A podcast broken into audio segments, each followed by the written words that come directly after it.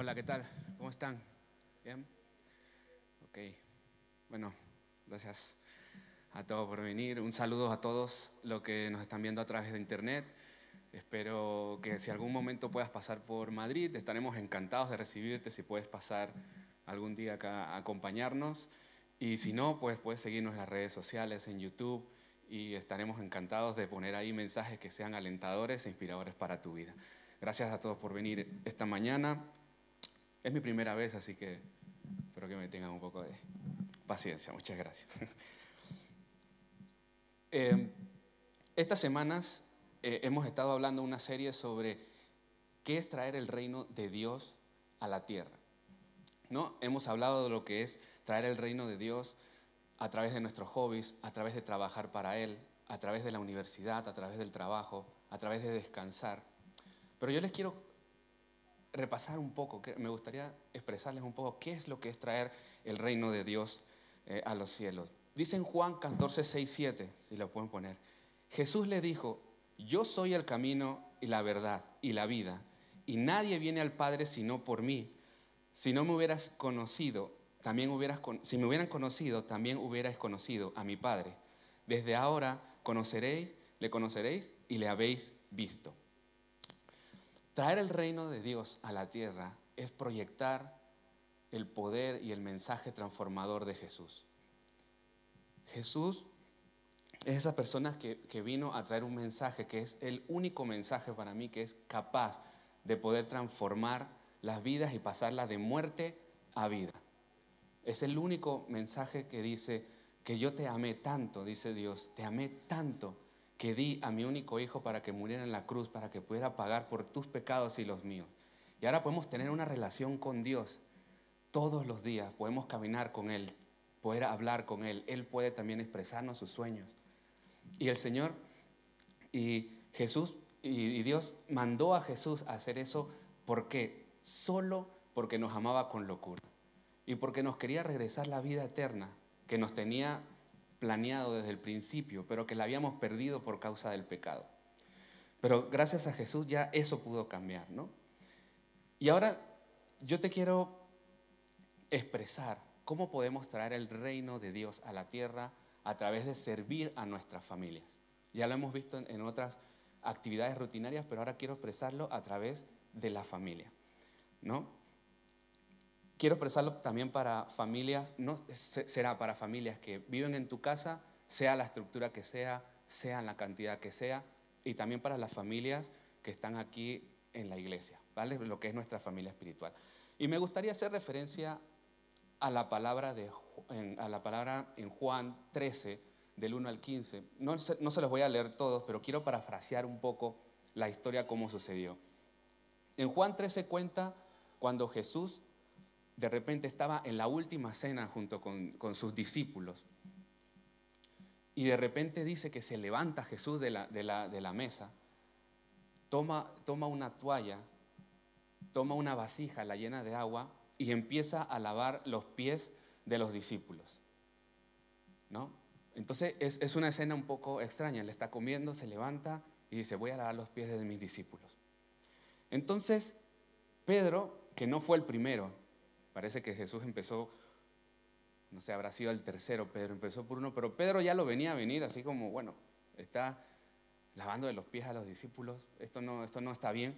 Y miren lo que dice en Juan 13, del 6 al 8, dice, entonces llegó a Simón Pedro, por eso no fue el principio, primero vio qué estaba pasando, ¿no? Y le, y le dijo, Señor, ¿tú lavarme los pies a mí? Y Jesús respondió y le dijo, ahora tú no comprendes lo que yo hago pero lo entenderás después. Y Pedro le contestó, jamás me lavarás los pies a mí. Y Jesús le respondió, si no te lavo, no tienes parte conmigo. Entonces, al terminar Jesús, bueno, luego después, claro, Pedro le dice, bueno, si no voy a tener parte contigo, le dice, lávame los pies, el cuerpo, lávame todo. Pero no funcionaba así. Jesús dijo, no funciona así, déjame terminar. Y termina Jesús y luego en Juan 13 del 12 al 15 dice, entonces cuando acabó de lavarle los pies, tomó su manto y sentándose a la mesa otra vez les dijo, ¿sabéis lo que os he hecho? Vosotros me llamáis maestro y señor y tenéis razón, porque lo soy. Pues si yo, el Señor y el Maestro, os lavé los pies, vosotros también deberíais lavarlos los pies los unos a los otros, porque os he dado ejemplo para que como yo os he hecho, hecho, vosotros también hagáis. Ahora, ¿por qué fue tan chocante para los discípulos que Jesús hiciera eso? En la antigüedad, en la, sociedad judía, cuando llegaban a una casa, en las casas habían una tina, al lado de la puerta de la casa, había una tina y que estaba llena con agua y había una toalla para que se lavaran los pies antes de entrar a la casa. ¿Por qué? Porque ellos comían en unas mesas que eran bastante pequeñitas y bueno, se sentaban más o menos en el piso y los pies estaban bastante cerca de la cara de unos y otros. O sea, que era algo que se puede decir que era por higiene, ¿no? Y era cultural. Tenían unos zapatos que caminando en el desierto o en esos lugares que eran un poco más desérticos, se ensuciaban con muchísima más facilidad, ¿no? Y en casas adineradas se le daba al esclavo de menor rango como una cortesía a los visitantes que el, esclavo le lavara los pies a los visitantes y se los secara con, la toalla. Así que en esta escena, si Jesús tomó la vasija y empezó a lavarle los pies a los discípulos, él estaba haciendo el papel del esclavo de menor rango en ese lugar. Pero él es el maestro, él es el Señor. Y Pedro dice, pero ¿cómo puede ser? Se le está yendo la cabeza un poco con el servicio ya. Pero ¿Qué quiso enseñar Jesús con esto? ¿Qué nos quiso decir? Al principio de, la lectura de Juan, que se las parafraseé, en Juan 13.1 dice, habiendo amado a los suyos que estaban en el mundo, los amó hasta el fin. Eso significa que los amó con locura. O sea, no solo los sirvió ahí, Él los amaba y les, y demostró con esto que yo que los amaba de tal manera que era capaz de servirles, aunque sea considerando el esclavo de menor rango a los discípulos. Los discípulos eran como su familia, aparte de su madre, eran como su familia. Entonces él estaba sirviendo a su familia y, le estaba demostrando, te amo con locura, ¿no? Pero luego ves que Pedro eh, eh, externaliza un poco lo que querían decir los demás. Eh, los demás eh, discípulos probablemente, o lo que estuvieran pensando, diciendo, pero tú lavándonos los pies a nosotros.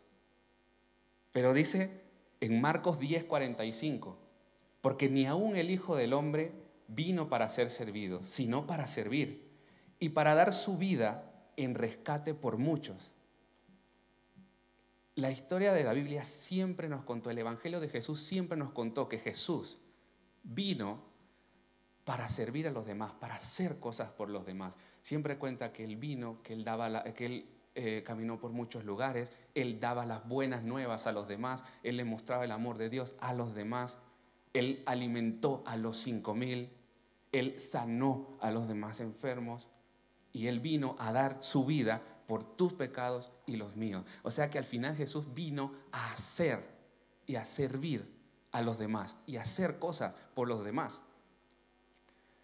Y cuando, eh, Jesús le dice a Pedro, si tú no me dejas servirte, entonces no vas a tener parte conmigo. Se lo dice en el versículo 8, dice, si tú no me dejas, no vas a tener parte conmigo. Es como decirle, si tú no dejas que yo te sirva, no puedo crear ese vínculo fuerte entre tú y yo y tú no vas a ser fruto de esta obra redentora que quiero hacer con vosotros.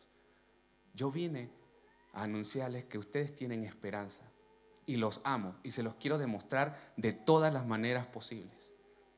Y hay veces también que eso pasa con el, con el sacrificio que hizo Jesús en la cruz. Hay veces que tenemos que aceptarlo en nuestro corazón. Hay veces que decimos, pero tengo que hacer yo algo para merecerme esto que hizo Jesús por mí y no es necesario que hagamos nada. Jesús lo hizo, solo tenemos que aceptarlo y ahora vivir y caminar junto con Él. Y el mensaje, y poder atender a ese mensaje o a ese sueño que tiene Dios, que es que todos puedan conocer ese mensaje y todos sean capaces de conocer a Dios. y tener esa vida eterna y poder disfrutarlo y venir con nosotros aquí o en donde estás, alabándolo y siempre caminando con Él.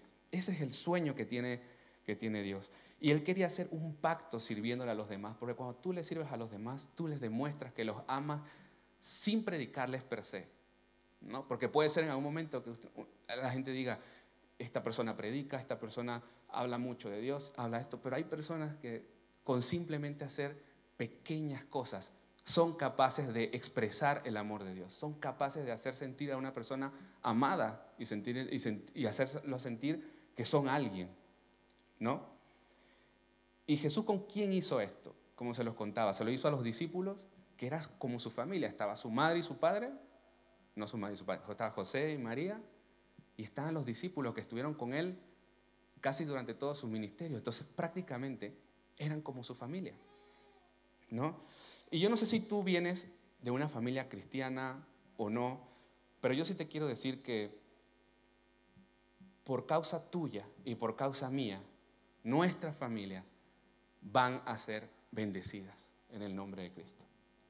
Van a ser bendecidas por causa de nosotros. ¿Ok?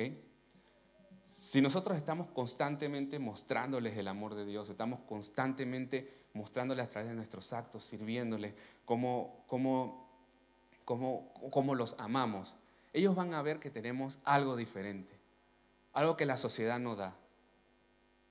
La sociedad suele mirar por cada, por, por cada uno. Somos muy egoístas por naturaleza, pero si empezamos a dar a los demás, si empezamos a hablarles a los demás, si empezamos a a servirles a los demás, ellos van a ver que hay algo diferente. Entre más tiempo pasen con nosotros, se van a impregnar de nosotros. Se van a impregnar de nuestra forma de ser, de nuestra forma de, ver la vida, de nuestra forma de, ir en contra de lo que dice la sociedad. Y ellos también, también pueden experimentar un cambio interno. Si ellos experimentan un cambio interno, entonces ellos atenderán a otras personas. Y esas otras personas también podrán experimentar el amor de Dios y también podrán cambiar. Y como dice en Proverbios 11:11, dice, por la bendición de los rectos, se enaltece la ciudad. Por la bendición de los rectos. ¿Quiénes son los rectos? Somos nosotros. Si no somos nosotros, estamos, perdidos un poco. Somos nosotros los rectos. Porque hemos aceptado el regalo de Jesús. Somos, somos santificados gracias a Él. No somos perfectos, pero podemos ser diferentes. ¿Ok? Mira, te cuento un poco mi historia. Yo vengo de una familia no cristiana, Tuve muchos problemas para ir a la iglesia, principalmente por mi madre. Eh, bueno, prácticamente se puede decir que tenía que escaparme para ir a la iglesia. Bueno, no me escapaba, ya aprovechaba que estaba en la calle, estaba afuera. Pero ella no quería que, fuera, que fuera a la iglesia. Al principio es verdad que iba a la iglesia porque era novio de la que hoy es mi esposa, pero después de un tiempo que yo empecé a ir, empecé a tener amigos en la iglesia, empecé a impregnarme con ellos, les puedo decir que algo en mí empezó a cambiar. Porque eran, no eran perfectos, como les digo, pero eran personas diferentes. Tenían una forma de ser diferente, tenían una forma de expresarse diferente. A veces tenían una amabilidad diferente. Era algo diferente, pero porque ellos estaban también impregnados de Jesús o de Dios, de tanto buscarlo, ¿no? Entonces yo empecé a ser diferente y te cuento un poco mi realidad, ¿no? En mi casa yo nunca tuve que hacer muchas cosas. Básicamente me lo dieron todo hecho. O sea, yo vivía con mi abuelo, mi abuela y mi madre y yo. Nunca conocía a, a mi padre, vivíamos nosotros cuatro, pero nunca nos faltó nada. Pero cuando yo empecé a cambiar, empecé a escuchar el mensaje de Jesús en la iglesia, empecé a ir, yo sabía que algo tenía que, cambiar dentro, dentro de mí. Y, o bueno, lo sabía, pero no lo podía hacer por mis propias fuerzas, sino que se fue dando de manera natural. Había algo que me decía, haz esto. ¿No? Y bueno, puede ser algo que no sea tan relevante para, para, para vosotros, pero para mí es un poco, bueno, era relevante en ese momento. Empecé a lavar los platos cuando terminaba de comer lavaba los platos si había otros platos sucios para que nadie lo tuviera que hacer en la mañana para cocinar o en la noche muy tarde. Dejé de decir malas palabras, empecé a expresarme de manera un poco más correcta. Eh, tampoco es que era, bueno, algo tan hostil, pero sí decía malas palabras. Cuando conseguí mi primer empleo, empecé a ayudar con los gastos de la casa, aunque nadie me lo pidió, ayudaba con algo, aunque sea algún poco. No era necesario, pero quería hacerlo, quería contribuir. Los domingos cuando salíamos a comer, yo les decía, los quiero invitar cuando, cuando tenía empleo, los quiero invitar, quiero conducir, quiero que la pasen bien en este día. ¿sí? Y lo más importante que cuando oraba, ya no oraba para mí, ya no era voy a hacer mi, lista de recados, mi, lista de deseos a Dios, como siempre, sino que empecé también a orar por ellos, para que ellos también pudieran conocer a ese Dios. Y lo pudieran conocer de la manera que yo los conocí, porque ellos me decían, no vayas a esa iglesia, ahí te, te lavan la cabeza, te dicen mensajes raros, pero ellos no estaban viendo cuál era el mensaje transformador de mi vida. Y, en mi casa no les digo que no me amaba mi familia, mi familia me amaba, pero no nos expresábamos mucho. No era, no era algo de nosotros expresarlo, el te quiero, el te amo, un abrazo. No era esa la forma. Por eso, cuando les cuento estas cosas pequeñas que hice, eran relevantes en mi casa porque seguro se estaban preguntando, oye, ¿viste que Gustavo lava los platos? Viste que Gustavo pagó eh, la, comida. O sea, ¿qué querrá? no, pero yo recuerdo que una vez escuché a un predicador decir, y me impactó mucho, cuando habló de honrar a los padres. Yo siempre pensé que honrar a los padres era hacerles caso. Pero si te pones a ver, yo no les hacía mucho caso porque me estaba yendo escondido a la iglesia. O sea que ya había perdido ese, esa cosa, pero no era exactamente hacerles caso. Honrar a los padres significa que ellos se puedan sentir orgullosos de mis actos. Honrar es que ellos se puedan sentir orgullosos. Y yo quería que ellos se sintieran orgullosos. Y habían cosas en mí que tenían que cambiar para que, para que le dijeran, wow, qué buen hijo es Gustavo. Y ellos se sintieran orgullosos. Pero para yo llegar a, wow, qué buen hijo es Gustavo, que no digo que era perfecto, pero era diferente. Y fue porque Jesús me transformó desde adentro por un mensaje que yo recibí también. Después recuerdo que mis suegros, que eran mi familia en la iglesia, bueno, porque la iglesia se convirtió en mi familia también, ellos, bueno, yo llegué a la iglesia, no era una persona cristiana al principio, me imagino que estaban con, las reuniones de oración imagino que antes eran los martes en la mañana, la pusieron martes de la mañana, en la noche, los miércoles, los jueves, porque ha llegado este chico. Y, pero ellos siempre le mostraron el amor de Dios a mi familia, siempre.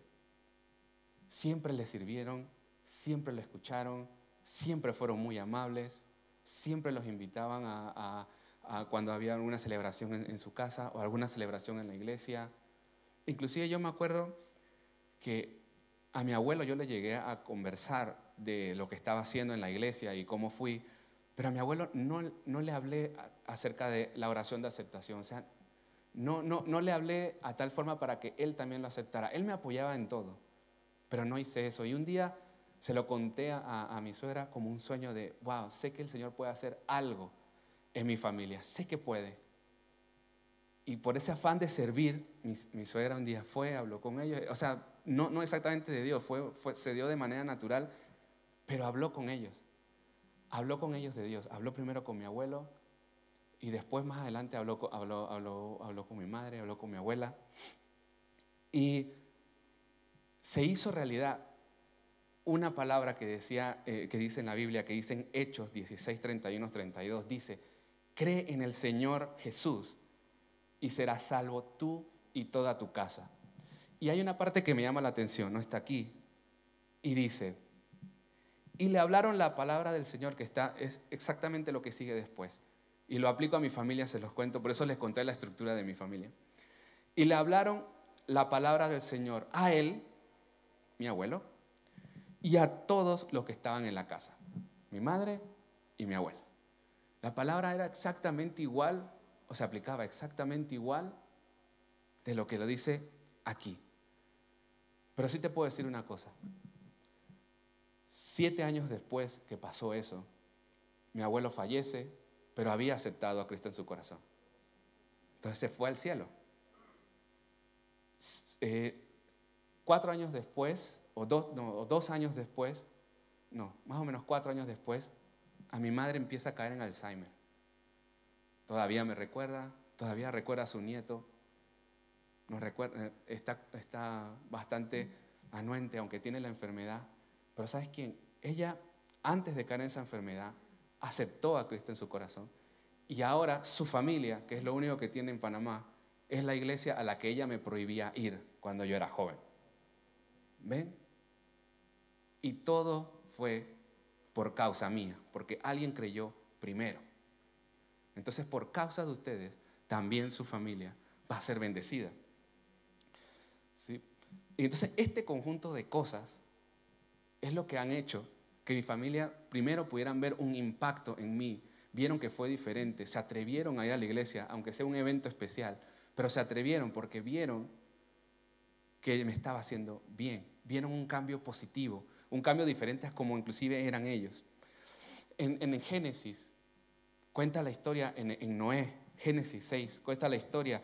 En, Noé, en Génesis del 8 al 9 dice, mas Noé halló gracias ante, ante los ojos del Señor.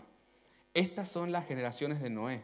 No era un hombre justo, perfecto, entre sus contemporáneos. Noé amaba a Dios. ¿Y por qué te cuento esto? Porque es importante. Noé creyó a Dios, amaba a Dios, caminaba con Dios. Y más adelante dice, Génesis 6, 17 al 18 dice, y he aquí, yo traeré un diluvio sobre la tierra para destruir toda la carne en que, en que hay aliento de vida debajo del cielo. Todo lo que hay en la tierra perecerá. Pero estableceré mi pacto contigo, con Noé, en ese momento. Pero ahora tómalo tú.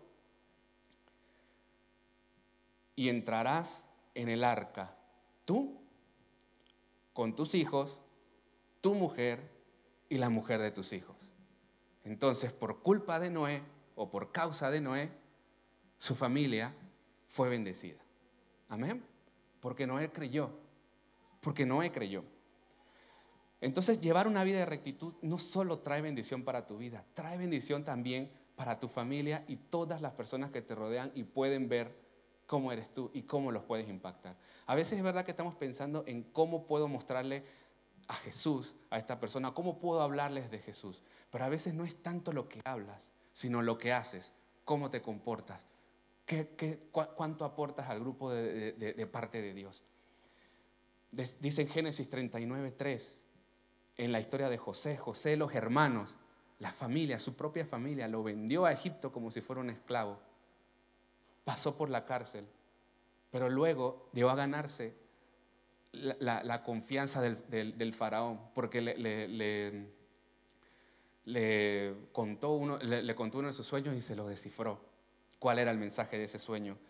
Y en Génesis 39, 3 dice, y vio su amo, el faraón, y vio que el Señor estaba con él y que el Señor hacía prosperar en su mano todo lo que él hacía. No dice que José le habló al faraón de Dios. Dice que el faraón vio que Dios estaba con él. Me imagino que vio su forma de ser, su forma de trabajar, su forma de tratar a los demás, cómo todo prosperaba. Y decía el faraón, él tiene algo diferente. Dios está con él. Y el faraón vio no predicó, el faraón vio, ¿no? Y les sigo contando un poco entonces mi historia. Bueno, ya todos convertidos, ya estamos en Panamá, ya hemos terminado. Ahora me caso con Paola y dos semanas antes me dicen, te vas a ir a España. Nos fuimos a España, le dije a Paola, ¿sí? ¿No? Bien, sí. Entonces nos fuimos a España, hemos venido aquí. Como ven, no era una de estas personas que sabía hacer muchas cosas y le decían que empecé a lavar los platos. No sabía hacer muchas cosas. Pero cuando llegué aquí, le podía demostrar a Paola también de, bueno, vamos a hacer esto juntos. le trataba de servir. Eh, cuando iba al trabajo, me salía a la hora del almuerzo solo para ir a la casa, solo para almorzar con ellas, para que ella se sintiera amada y querida y supiera que no estamos aquí por una oportunidad que me había salido a mí, sino que estamos aquí porque Dios nos trajo a los dos a disfrutar. Y se lo demostraba con esas pequeñas cosas.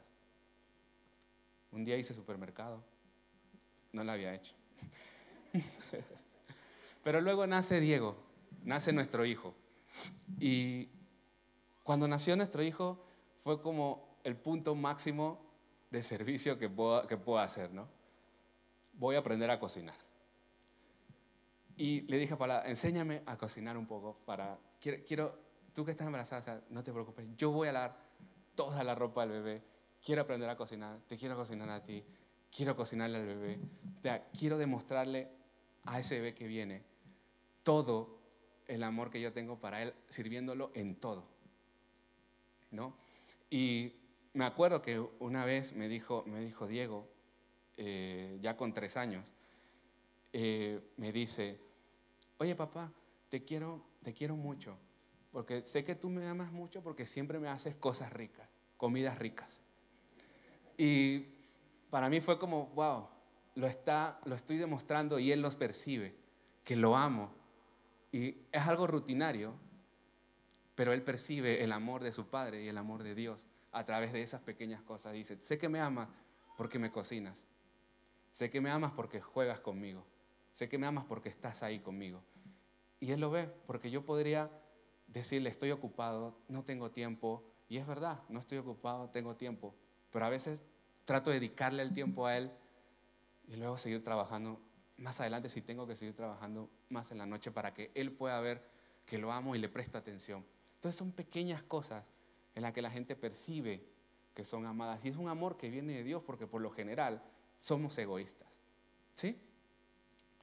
Y con respecto a la iglesia, que es nuestra familia espiritual acá, o es nuestra familia que nos acogió, no espiritual, es nuestra familia, porque cuando llegamos dejamos muchas cosas, dejamos nuestros padres, nuestros amigos, nuestros trabajos, hemos dejado de todo. Pero cuando llegamos, la iglesia nos acoge, nos da la bienvenida, nos dice qué tal están, nos invitaron a tomar algo, nos invitaron a comer. Y eso nos cambió la vida a nosotros. Y, siquiera, inclusive lo entendimos de esa manera porque ni siquiera nosotros lo hacíamos en Panamá. Cuando llegaba alguien nuevo a la iglesia en Panamá, nosotros no lo atendíamos. Sabíamos que alguien lo iba a atender. Pero ahora que nosotros llegamos aquí, en que nosotros no éramos nadie.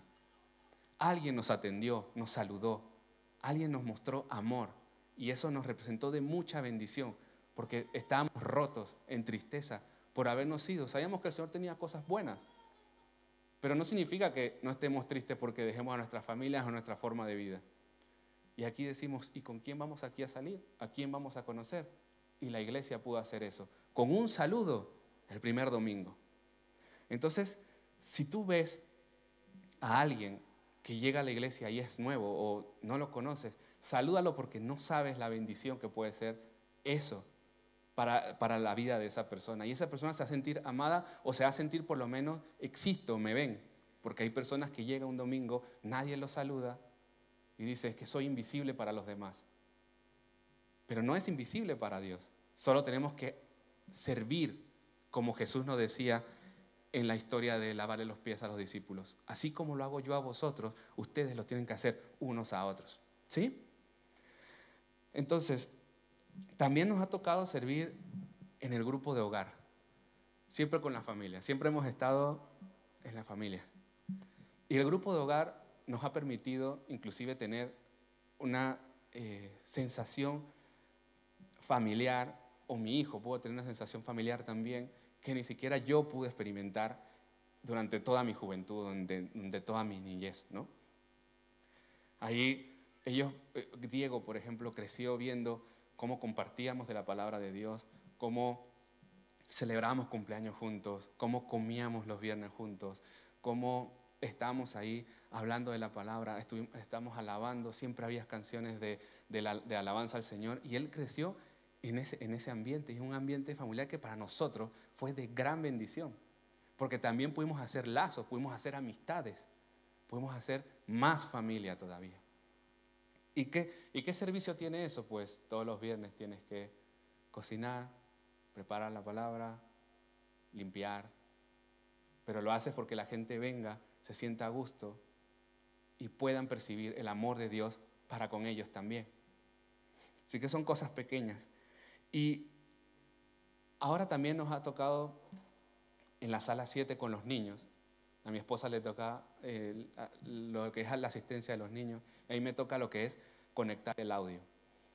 Y nos levantamos muy temprano para venir a conectar el audio. O bueno, por lo menos muy temprano para mí. Y me acuerdo que uno de estos días me dijo Diego hace dos, tres semanas, él tiene cuatro, entonces él llega y dice, papá, ¿te puedo ayudar a, a, guardar? Y yo, sí, bueno, le doy, no sé, la caja, porque poco más puede hacer. Pero él me dice, hay que guardar todo bien para mañana poder hablar de Jesús con los amigos. Para él mañana es el otro domingo y hace muchas horas fue algo que hicimos hace un mes, o sea, en el tiempo él no lo tiene bien. Pero mañana es el próximo domingo, pero ya sabe que todo que, ¿por qué se hace eso? Para que él y sus amigos puedan hablar de Jesús. Si él crece de esa manera, que yo espero que algún día no sea el Dios de su padre, sino su Dios personal, y lo haga por amor, a, por el servicio a Dios y por servicio a los demás, para que los demás también puedan, puedan ver de, de Jesús, hablar de Jesús y estén siempre sirviendo en cosas pequeñas para que los demás, y si los demás niños, también los padres, les dicen, hay que ir a hablar de Jesús, vamos a, a inculcarte la palabra, vamos a,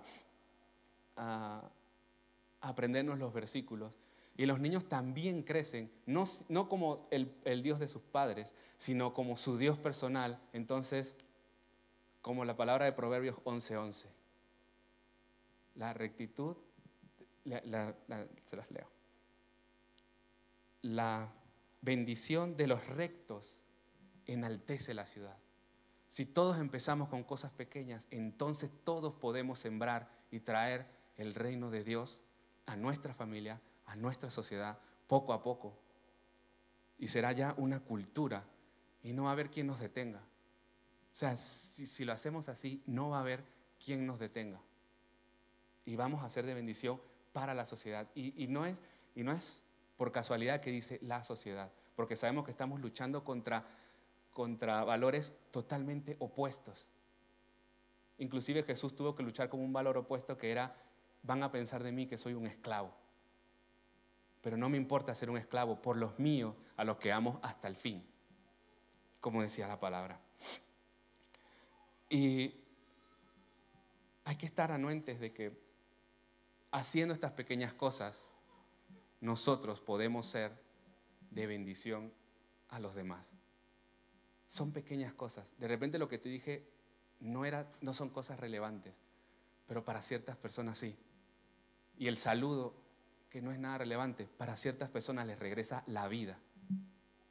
Y ellos van a ser nuestras familias, aquí, en la iglesia. Imagínense las personas que vinieron en pandemia, justo llegaron aquí en abril ¿Cuántos años tuvimos? Cuánto, no sé si estamos en pandemia todavía, ya no sé. Pero, pero, pero, ¿cuánto tiempo tuvieron solos, viniendo de sus países, tristes? O de otro lugar, no tiene que ser otro país, puede ser de Sevilla, puede ser de Valencia. Están tristes aquí, sin nadie, dejando amigos, dejando familiares, tristes por meses, hasta que vinieron un día a la iglesia y alguien les dijo, hola, ¿qué tal? ¿De dónde eres? De Valencia, ok, ¿quieres tomarte un café con nosotros? Y le cambia la vida. Y es de bendición y es algo pequeño. No es gran cosa. Hay una historia que me gusta muchísimo, ya casi para ir terminando, hay una historia que me gusta mucho de un doctor misionero que fue a una tribu muy alejada de, en, una, en una amazona. Era un doctor misionero. Entonces lo había mandado una organización, llegó el doctor, y el jefe de la, tribu le dijo, nosotros no queremos aquí que tú vengas a hablar de tu Dios, porque sabían que era un doctor misionero de, eh, cristiano. Y el doctor dijo, no vengo a hablar de, de mi Dios, quiero servirles. Y el cacique dijo, ok, no pasa nada. Entonces el doctor estuvo todos los días aplicándole medicinas, atendiendo a los enfermos, atendiendo los partos. Estuvo ahí sirviéndoles. Hasta que un día le da una enfermedad al doctor y muere. Y se murió. Entonces, claro, ahora decimos, pues vaya, no sirvió de nada como misionero. Pero ¿qué pasa después? La organización que lo mandó, que lo envió, estaba pensando en, ok, ¿mandamos a otro doctor o no? Porque si van ahí y no pueden predicar y, tienen, y corre peligro su vida para predicar, de repente no vale la pena enviarlos. Pero vamos a hacer un último intento. Voy a ir yo y voy a ir con un doctor que tal vez se quede ahí. Y fueron allá donde el cacique. Y el cacique me dijo, cuando llegan el cacique los saluda y les pregunta, ¿ese doctor que se va a quedar es cristiano? Y el jefe de la organización dice, sí es cristiano. Pues entonces sí lo recibiremos. Porque si un doctor fue capaz de dar su vida por los míos, yo quiero una persona que me muestre el amor del Dios de ese doctor. Y les predicó sin hablar, mediante cosas pequeñas. En este caso no eran pequeños porque era un doctor, estudió como por 12, 8 años, no sé cuántos años estudió. Pero 8, vale, 8 si le fue bien en todo.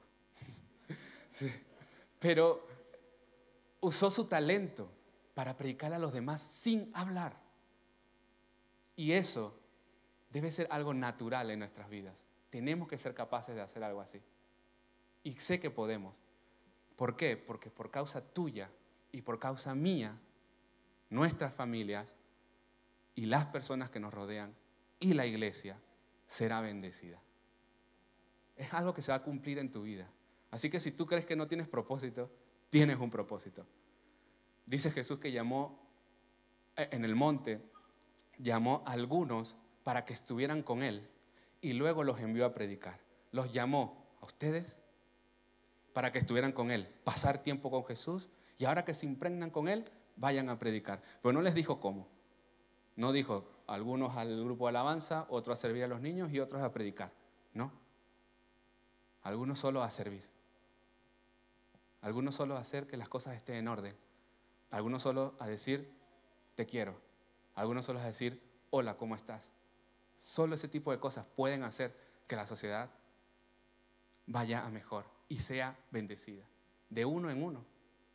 Yo bendigo a uno, ese uno querrá impregnarse y bendecirá a los demás. ¿Sí? Así que si los músicos me pueden ir ayudando. Este es el momento entonces que espero haberte poder transmitido el mensaje con cosas pequeñas y las cosas pequeñas que tú haces por tu familia no son en vano. Ellos pueden ver un cambio en ti, ellos pueden ser impactados por ti y ellos van a conocer a Dios por ti y serán bendecidos por causa tuya. En Nehemías 4:14 estaban construyendo los muros de Israel, los estaban levantando. La ciudad había quedado totalmente destruida. Y Nehemías le pidió al rey permiso para ir a para construir las murallas. Queremos volver a reconstruir nuestra ciudad para proteger a nuestras familias, para que vivamos aquí y tengamos un lugar. Pero luego vinieron otros, otros, eh, otros pueblos a atacarlos. Y dice Nehemías, cuando vi su temor, ¿el temor de quién? De los que estaban construyendo las murallas, de sus familias, de sus hijos. Vio el temor del pueblo, porque venía alguien a atacarlos y a destruir su pueblo otra vez. Porque puede ser que algo haya pasado en tu familia, que haya destruido algo. Y vienen a atacarte para destruirla otra vez. Pero dice, cuando vi su temor, me levanté y le dije a los nobles, a los oficiales y al resto del pueblo, les hablé a todos y les dije, no les tengáis miedo. Acordaos del Señor, que es grande y temible, y luchad por vuestros hijos, luchad por vuestros hermanos, luchad por vuestras hijas, luchad por vuestras mujeres, Luchad por vuestras casas. Luchad por vuestra familia. Luchad por la iglesia. Porque podemos impactar a los demás. Luchemos por nuestra familia. Y los menciona a todos. No falta nadie. Luchad por vuestros hermanos. Luchad por vuestros hijos, por vuestras hijas, por vuestras mujeres, por vuestras casas. Luchad por todos, porque serán bendecidos y también ellos serán de bendición a los demás. Y la bendición de los rectos enaltecerá la ciudad. Así que te quiero, te quiero decir, esta palabra se va a cumplir en tu vida, tanto como yo te puedo decir que en la mía se ha cumplido solo porque creí una vez en el 2005. Creí una vez y hoy te puedo decir, después de 16 años, que se hace realidad. No se hace realidad al instante, pero sí se hace realidad. Si tú luchas por tu familia y por tus amigos y por tu iglesia. Así que gracias Señor por tu presencia en este lugar. Gracias porque tú nos has hablado en esta mañana, Señor. Y gracias Señor porque tú tienes un propósito con todas las personas que están aquí o con las personas que nos ven a través de YouTube o que nos vean cualquier día que nos vayan a ver. Sé que tienes un propósito para con ellos. Tú los has llamado para que estén contigo, los has llamado para que se impregnen de ti y ahora los envías a predicar de lo que han aprendido, de lo que han visto de ti. Y sobre todo para cumplir su propósito, que es cumplir tu sueño de que todos puedan conocerte. Gracias porque ellos tienen talentos. Gracias porque ellos tienen algo que pueden hacer por los demás, que va a ser de gran bendición para muchos. Y no sientas que lo que tú sabes hacer es muy poco o que sientes que no sabes hacer nada. Cualquier cosa que tú puedas hacer por los tuyos o por los demás, cuenta. Jesús en esta ocasión solo le lavó los pies a los discípulos. Solo hizo eso. Entonces tú también puedes hacer algo así. Que Dios te bendiga muchísimo y que el propósito de Dios se cumpla en tu vida y en tu familia.